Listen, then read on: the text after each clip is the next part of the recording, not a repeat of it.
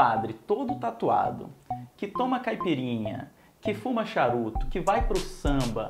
Mas eu acho que o que mais atrai esse perfil que a gente está falando, esse perfil dele, tão diferente, um perfil conciliador, um perfil tolerante, eu acho que essa mensagem dele é um pouco a mensagem que hoje as pessoas estão precisando e toca muito as pessoas. E aí é muito interessante porque ele faz vários relatos de mensagens do Papa Francisco. O Papa dizendo que não tem problema nenhum ter tatuagem, que era até uma forma de se aproximar dos jovens né? Por que os jovens têm as tatuagens e que os padres têm que entender isso? Eu fico imaginando o fiel que algum tempo atrás catucava o, o amigo do lado para apontar a pessoa, olha ali, aquele ali bebe pra caramba, aquele ali é do candomblé, aquele ali é todo tatuado. Não, agora é o padre. O meu convidado dessa semana é jornalista, tem 18 anos de experiência, já passou por algumas redações aqui do Rio de Janeiro e tem livros publicados sobre Zeca Pagodinho, sobre a Vila Isabel e sobre o Salgueiro. O mais recente, no entanto, ele enveredou, no mais recente, pela investigação da história de vida de um cara que chama a atenção de todo mundo. É um padre tatuado, que desfila em escola de samba, jiu-jiteiro, um cara cheio de superações na história de vida.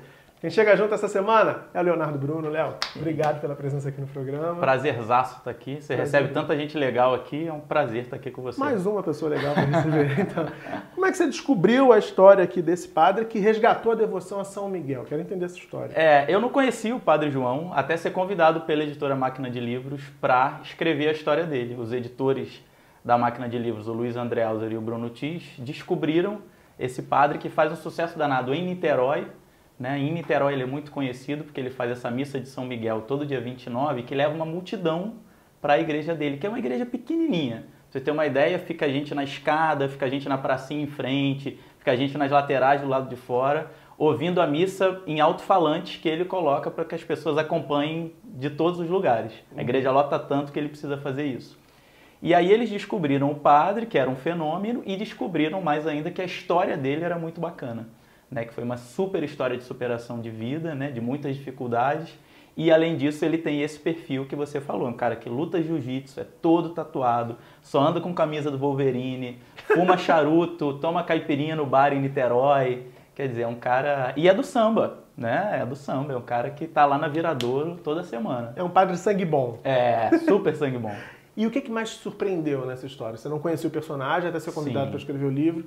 Quando você se deparou com essa figura, o que mais chamou a sua atenção? Eu achei muito bacana a história do Padre João, porque assim, ele, a história dele passa uma mensagem que eu acho que hoje a gente está precisando muito, que é uma mensagem de tolerância, né? Porque assim, um padre todo tatuado, que toma caipirinha, que fuma charuto, que vai para o samba, ele tem uma, uma relação com pessoas de outras religiões, pela própria vivência dele no samba, então tem muita relação com pessoas do candomblé, da umbanda, respeita de uma forma absurda. Então, assim, a existência desse padre na comunidade dele é um exemplo de tolerância. Né? Eu fico imaginando o fiel que algum tempo atrás catucava o, o, amigo do lado para apontar a pessoa, olha ali, aquele ali bebe pra caramba, aquele ali é do candomblé, aquele ali é todo tatuado. Não, agora é o padre. Então, assim, a própria existência desse cara ali em cima do altar já passa uma mensagem sem ele precisar dizer nada. Né? Ele Sim. passa muitas mensagens de tolerância na homilia dele, mas se ele não dissesse nada, ele já seria um exemplo. Então eu acho que isso foi a coisa que mais me, me encantou na história do Padre João Cláudio. Ele é um ponto fora da curva aí, né? Porque a gente quando fala em igreja, a gente tem sempre uma imagem mais tradicional, você pensa em padre. Eu até vi recentemente o padre Fábio dando uma declaração também dizendo: quando você pensa em padre, você pensa aquele senhorzinho barrigudo, carequinho ali na missa. E quer dizer, não é só isso, né? Também tem uma diversidade, há várias formas de ser padre, né? Sim, e aí eu fui descobrindo, Murilo, é, a partir da história dele, né? Como funciona um pouco a igreja, né? Por exemplo, ele é um padre secular, que é diferente do padre religioso. Os padres religiosos são, por exemplo, os beneditinos, os franciscanos, são ligados a alguma ordem religiosa. Esse tipo de padre tem uma restrição muito maior das coisas que ele pode fazer no dia a dia. Os padres seculares são padres que podem ter uma vida comum, podem trabalhar, podem ganhar salário. Então são padres que estão no mundo como a gente. Né? Então eles têm mais possibilidade de ter uma vida mais identificada com as vidas dos fiéis.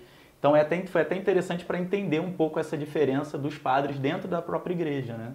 E ele relata, ou relatou para você em algum momento, a resistência dentro da própria igreja? Sim, sim. Assim, essa coisa de apontar o dedo é muito comum, né? É, e quando ele começou, quando ele começou a fazer as tatuagens, por exemplo, essas tatuagens ele tem há dois, três anos, é ah, coisa recente. recente. né? A viradora ele começou a desfilar em 2014, então assim, aos poucos, ele, porque a própria pessoa eu acho que se restringe um pouco quando entra, né, numa, numa na vida né, paroquial. Sim. E ele aos poucos foi vendo que era possível. E aí é muito interessante porque ele faz vários relatos de mensagens do Papa Francisco. Então ele tem lá, é, e aí me mostrou, e eu coloquei isso no livro, uma fala do Papa Francisco sobre tatuagens. O Papa dizendo que não tem problema nenhum ter tatuagem, que era até uma forma de se aproximar dos jovens, né? Os, por que os jovens têm as tatuagens e que os padres têm que entender isso.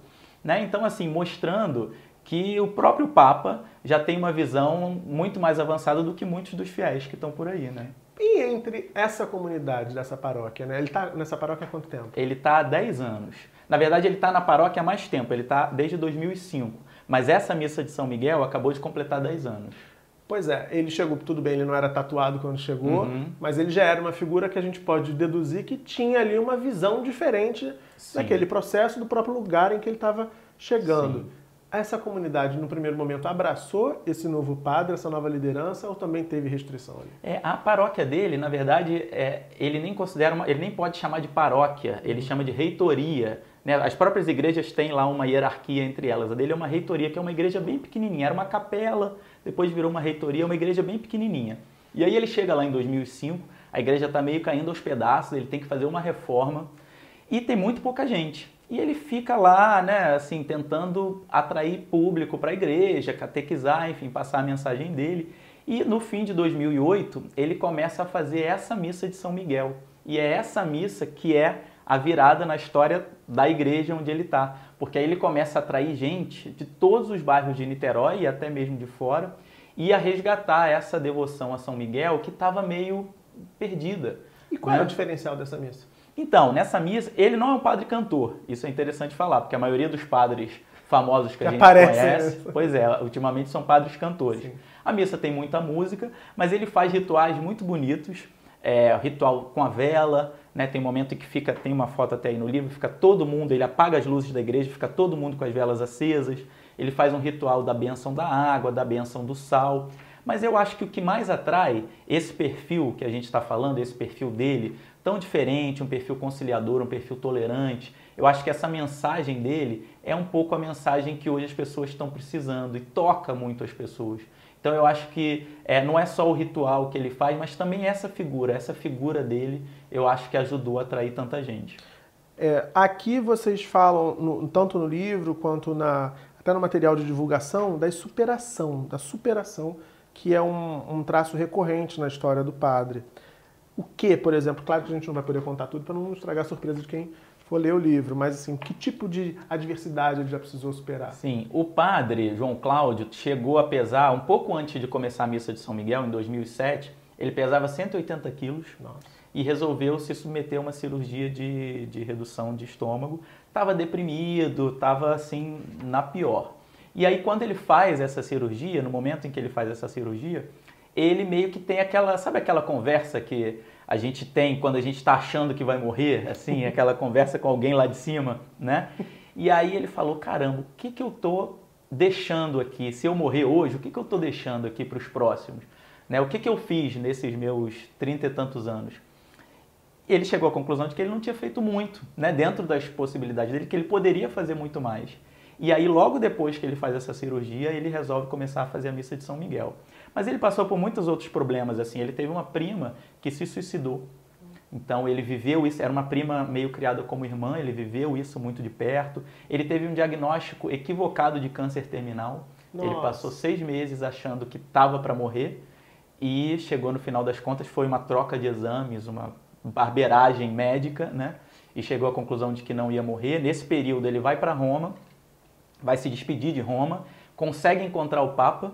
A gente também tem fotos do livro dele com o Papa, Papa Francisco. Francisco. Inclusive está aqui, eu vou mostrar essa foto aqui. Pode mostrar? Pode. Essa foto aqui, ó. A gente vai colocar na edição para vocês verem melhor.